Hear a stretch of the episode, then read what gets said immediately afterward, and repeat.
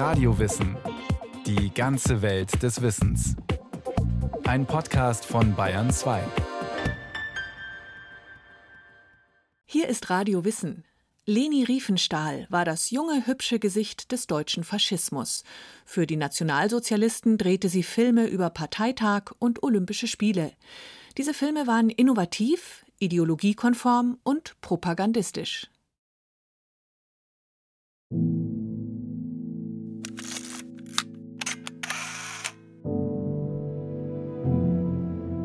Sie stehen sich gegenüber, schauen sich in die Augen, halten sich an den Händen. Der Diktator und seine Filmemacherin. Es ist ein Schwarz-Weiß-Foto.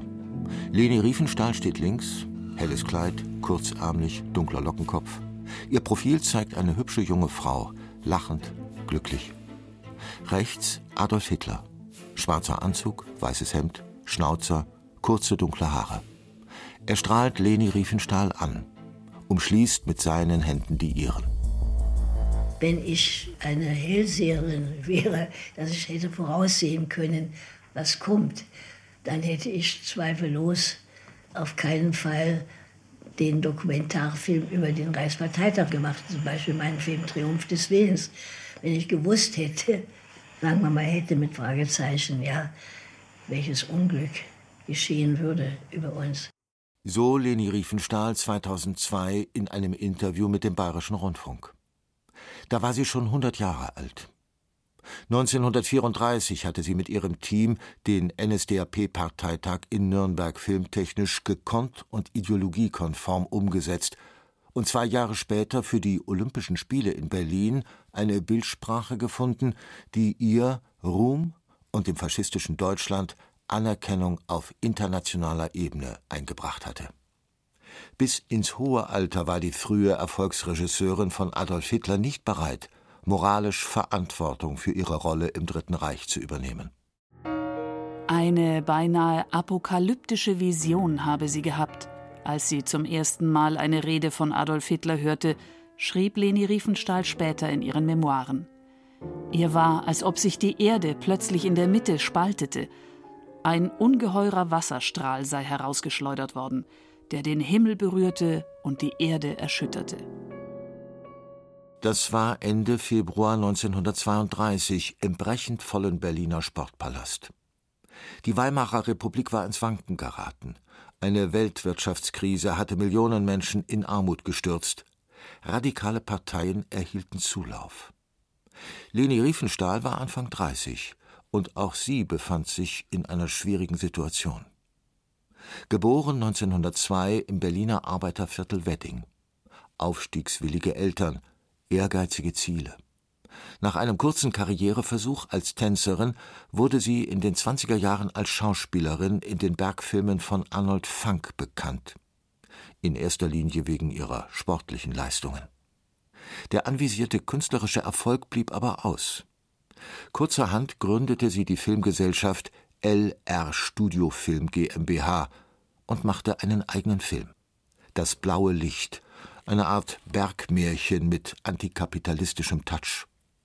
Der Film war Anfang 1932 fertig und Leni Riefenstahl pleite. Sie hielt nach neuen Möglichkeiten Ausschau. Die Politologin Karin Wieland hat sich in ihrer Doppelbiografie Dietrich und Riefenstahl, die Geschichte zweier Jahrhundertfrauen, intensiv mit Leni Riefenstahl beschäftigt. Also sie behauptet, was wir ihr auch glauben können, denke ich, dass sie ein denkbar unpolitischer Mensch gewesen ist und 1932, das war dann die Reichspräsidentenwahl, also Hindenburg, Hitler, waren die Nazis in aller Munde und da wollte sie auch mal sehen, was hat es eigentlich mit denen auf sich und ist zu einer Wahlveranstaltung gegangen in den Sportpalast.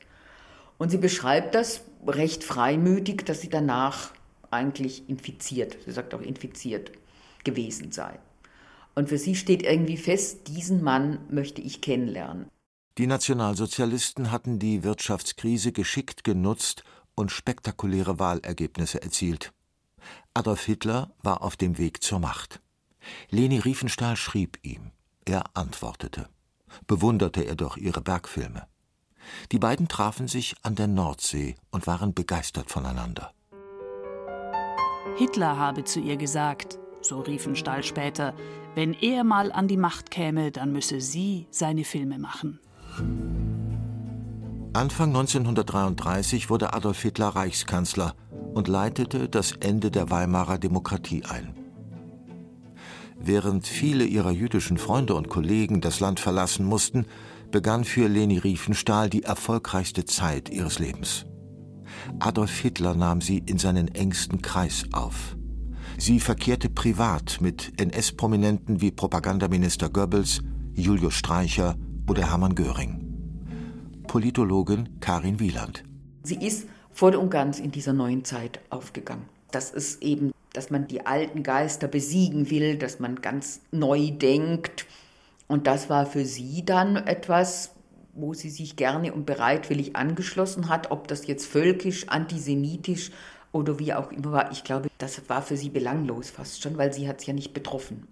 Die Nationalsozialisten wollten das neue Medium Film nutzen. Die bis dato parteiintern gedrehten Filme hatten das öde Niveau von Wochenschauen. Hitler verlangte künstlerisch anspruchsvolle Filme. Es gab natürlich viele Parteigenossen, die vorher auch im Filmgeschäft tätig waren und die gedacht haben, jetzt kommen wir an die Reihe, jetzt also kriegen wir sozusagen unseren Lohn.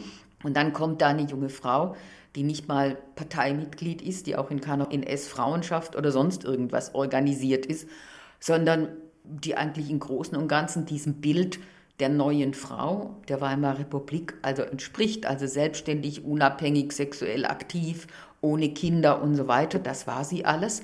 Und die bekommt nun diese Aufträge. Adolf Hitler persönlich protegierte Leni Riefenstahl. Sie sollte einen Film über den Reichsparteitag der NSDAP in Nürnberg machen. Eine Massenveranstaltung, in der NS-Organisationen aufmarschierten und Hitler sich als Führer seines Parteivolkes inszenierte. Man muss sich vorstellen, ihre Aufgabe, also die selbst heute noch wirklich monströs erscheint, war ja eine Veranstaltung, die über sieben Tage geht und wo eigentlich nichts Aufregendes passiert, daraus einen Film zu machen, der in die Kinos kommt. Dafür gab es auch keine großen Vorbilder und Hitler hat ihr damit ja auch den Auftrag erteilt, sie soll einen Film drehen, in dem er der Hauptdarsteller ist.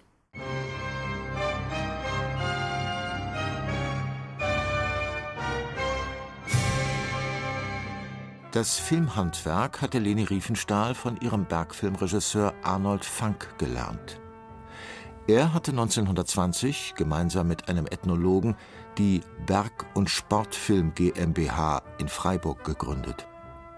Die Geschichten seiner Filme haben ihn nur wenig interessiert. Ihm ging es um die Aufnahmen von der Natur oder von Sportereignissen. Berge, Gletscher, Skifahrten, Kletterpartien. Funk war ein filmtechnischer Pionier.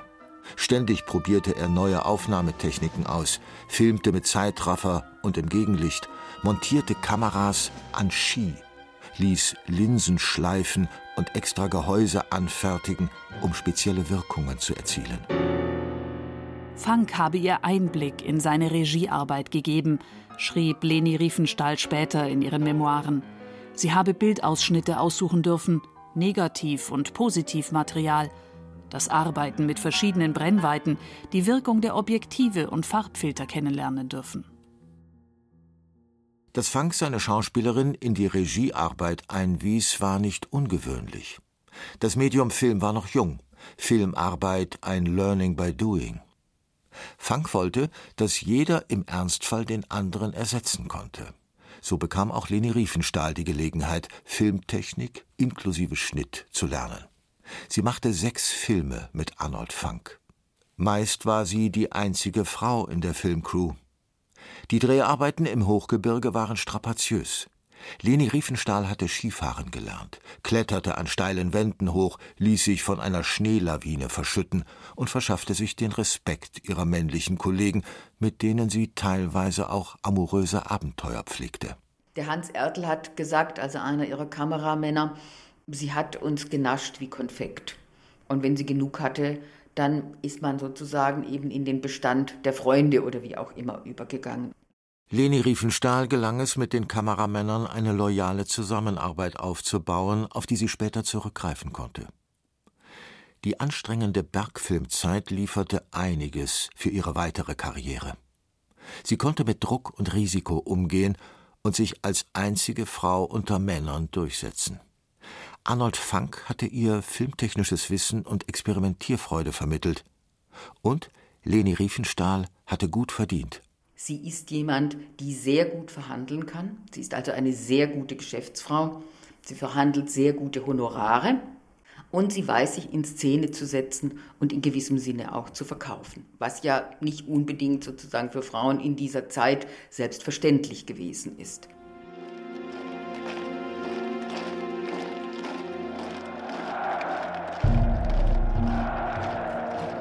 Langer weißer Trenchcoat, weiße Schirmmütze. Das waren die Erkennungszeichen von Leni Riefenstahl im Massengetümmel des NSDAP-Parteitages 1934. Riefenstahl hatte bereits im Vorjahr einen ersten Film über den Parteitag gedreht. Mittlerweile hatte Adolf Hitler mögliche Widersacher in den eigenen Reihen ausgeschaltet.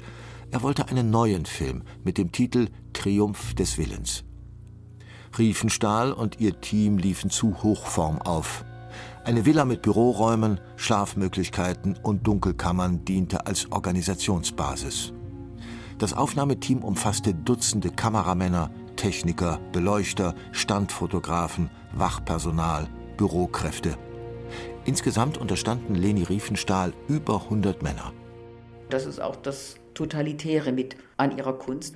Sie brauchte wirklich ein solches Ausmaß an Material, an Geld, an Unterstützung. Das ist fast grenzenlos.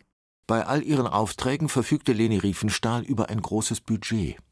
Wenn das nicht reichte, zahlte Hitler aus seinem Privatvermögen. Sie suchte sich kompetente Mitarbeiter.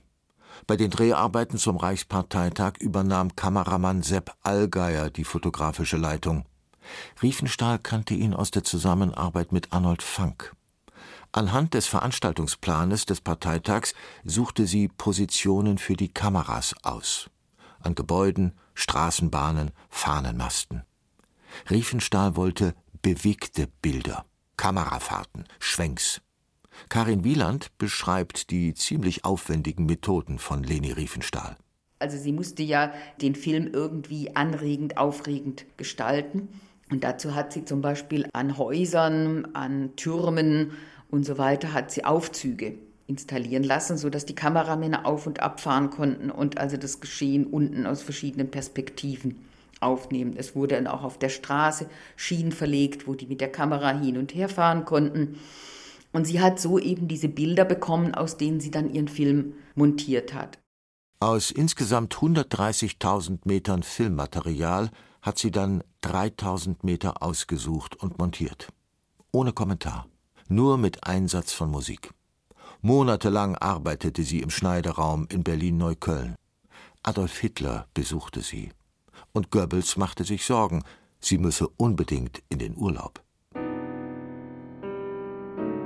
In einem der letzten Interviews, die sie vor ihrem Tod 2003 gab, meinte sie, in ihrem Film habe sie die gleichen Motive verwendet wie die Wochenschauen. Dort haben sie todlangweilig gewirkt, bei ihr aber nicht. Warum? Weil es anders geschnitten ist, ein anderes Gefühl, welche Bilder zusammenpassen und wo die Musik wichtiger ist als das Bild und so weiter und so weiter. Und dadurch ist es packend geworden und erfolgreich. Also rein von der Gestaltung her. Hat nichts von der Idee zu tun. Es handelte sich ja nur um sechs Tage in Nürnberg von einem Parteitag. Da passierte ja nichts als marschieren und, und reden. Ein Leben lang verharmloste Leni Riefenstahl die Suggestivkraft der Filmtechnik, die sie in Triumph des Willens meisterhaft genutzt hat. Für die Nationalsozialisten war der Parteitag eine propagandistische Selbstinszenierung. Riefenstahl lieferte das perfekte filmische Pendant. Jubelnde Menschen am Straßenrand, disziplinierte Marschkolonnen, Massen erstarrt in Reih und Glied, zum Hitlergruß emporgereckte Arme, flackernde Feuer, Hakenkreuzfahnen. Adolf Hitler wird durch die Aufnahmen als Führer stilisiert, der über allen steht. Die Kamera zeigt seinen Kopf meist von unten gen Himmel oder seinen Blick von oben auf das Volk unten. Leni Riefenstahl löste die Chronologie des Parteitages auf zugunsten einer wirkungsvollen Montage. Aufnahmen Adolf Hitlers kombinierte sie mit Aufnahmen von Kamerafahrten durch die Reihen der Zuhörer. Durch diese Folgen von Schnitt und Gegenschnitt suggerierte sie einen ständigen Kontakt des Führers mit seinen Anhängern. Hitler ist derjenige, von dem man glaubt in dem Film, dass er quasi die Massen mit seinen Blicken fast lenkt. Also es ist ihr gelungen, die Aufgabe, die er ihr mehr oder weniger übertragen hat, dass er nun dieser Filmstar ist, das hat sie gelöst. Also sie hat ihn zum Hauptakteur gemacht in diesem Film, immerhin in einem Kinofilm. Die Realität hat Riefenstahl ausgeblendet.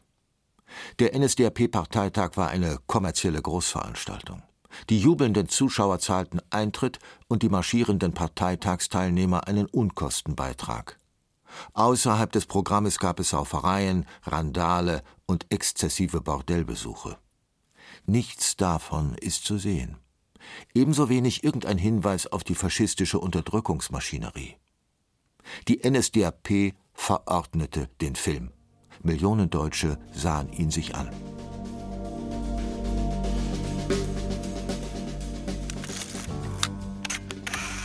Eine Villa in Berlin-Schmargendorf große Eingangshalle, Filmvorführraum, Dunkelkammer, weitläufiger Garten, ein silbergraues Mercedes-Coupé, neueste Mode. Die Zusammenarbeit mit Adolf Hitler hat Leni Riefenstahl reich gemacht. Und sie bekam die lang ersehnte Anerkennung als Künstlerin. In erster Linie in Deutschland, aber nicht nur. Sie hielt Vorträge in England, war zu Dreharbeiten in Spanien, wurde in Italien von Mussolini empfangen. Für Politik interessierte sie sich, so die Riefenstahl-Biografin Karin Wieland, insofern sie ihrer Karriere nützlich war. Also diese Kälte und Skrupellosigkeit muss schon auch erstaunen machen. Sie hat auch da die anderen einfach aus dem Feld geschlagen. Also wenn man das konnte, weil der Jude war, hat man sich dessen entledigt. Das hat sie getan. So geschehen mit ihrem langjährigen Förderer Harry Sokal und dem ungarischen Filmkritiker Bela Bolosch, die sie bei ihrem ersten Film Das blaue Licht unterstützt hatten. Beide mussten Deutschland verlassen. Und Riefenstahl tilgte ihren Namen aus dem Vorspann des Films.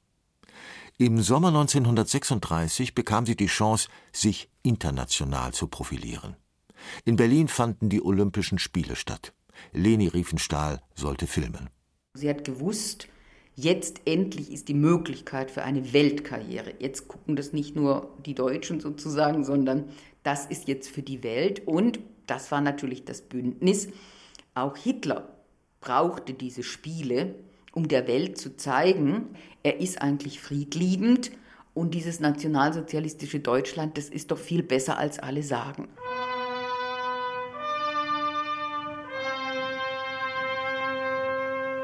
Das Olympiaprojekt war um einiges größer als der Parteitagsfilm. Leni Riefenstahl dirigierte weit über 200 Mitarbeiter. Sorgfältig stellte sie ihre Crew zusammen, studierte die verschiedenen Sportarten, diskutierte Aufnahmemöglichkeiten. 45 Kameramänner waren dabei. Darunter ihr Freund Hans Ertel, den sie aus ihrer Bergfilmzeit kannte.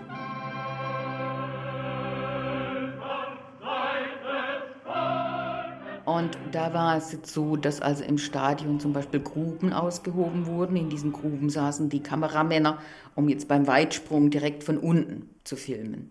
Hans Ertl hatte sich eine Unterwasserkamera gebastelt. Der ging dann unter Wasser und hat mit der Kamera gefilmt, wie die Turmspringer ins Wasser einschießen. Das sind unglaubliche Bilder, also einer Energie und der energiegeladenen Körper. Sie haben an die Ruderblätter oder an die Sattel oder eben auch an die Beine der Marathonläufer kleine Kameras anbringen lassen, sodass die Kamera mitten im Geschehen gewesen ist. Der Start des Marathonlaufs im überfüllten Hauptkampffeld der Olympischen Sommerspiele. Der Lauf der Läufer beginnt. Am Ende hatte Lene Riefenstahl 400.000 Meter Filmmaterial. Für den Schnitt brauchte sie zwei Jahre. Im April 1938 war der zweiteilige Olympiafilm fertig. Muskulöse Männerkörper, Schweißperlen auf der Haut, von unten gen Himmel gefilmt. Dieses Mal stilisierte Riefenstahl die Körper der Sportler ins Übermenschliche. Adolf Hitler gab den lächelnden Gastgeber, Hakenkreuzfahnen die illustre Umgebung für den Auftritt der Sportstars. Turmspringer durchschneiden die Luft, zeitlupenhaft, fast schwerelos. Der Marathonlauf ist spielfilmhaft geschnitten. Leni Riefenstahl hatte bisher nicht dagewesene Filmsportszenen montiert. Die Olympiafilme brachten ihr Anerkennung auf internationaler Ebene und auch dem nationalsozialistischen Deutschland, das kurze Zeit später die Welt in einen mörderischen Krieg stürzte, an dessen Ende sich der Diktator durch Selbstmord der Verantwortung entzog. Seine Filmemacherin wurde von den Alliierten verhaftet und als Mitläuferin eingestuft. Wie Millionen Deutsche behauptete auch sie, von den NS-Verbrechen nichts gewusst zu haben.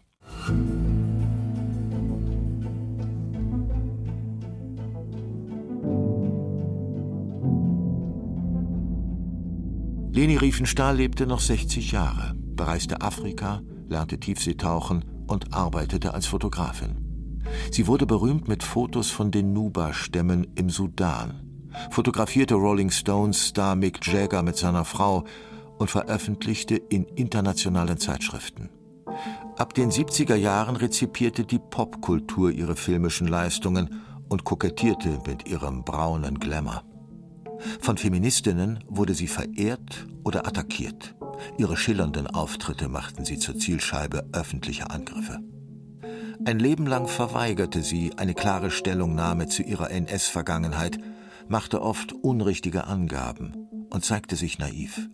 Es gebe zwei Welten, sagte Riefenstahl 1997. Eine Welt vor dem Krieg. Und da habe es eine ganz andere Einstellung, ein anderes Gefühl gegeben, als dann nach dem Krieg. Was ihr vor dem Krieg gefallen habe, das habe ihr dann nach dem Krieg missfallen. Auch wenn Leni Riefenstahl im Dienst der Faschisten gedreht hat, sie und ihre Mitarbeiter haben Pionierarbeit geleistet.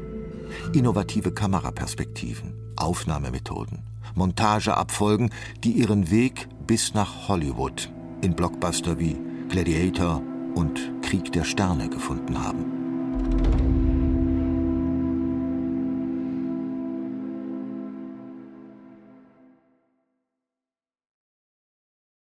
Das war Radio Wissen, ein Podcast von Bayern 2. Autorin dieser Folge Renate Eichmeier. Regie führte Kirsten Böttcher. Es sprachen Andreas Neumann und Kia Arnsen. Ton und Technik Susanne Herzig. Redaktion Nicole Ruchlack. Wenn Sie keine Folge mehr verpassen wollen, abonnieren Sie Radio Wissen unter bayern2.de slash podcast und überall, wo es Podcasts gibt.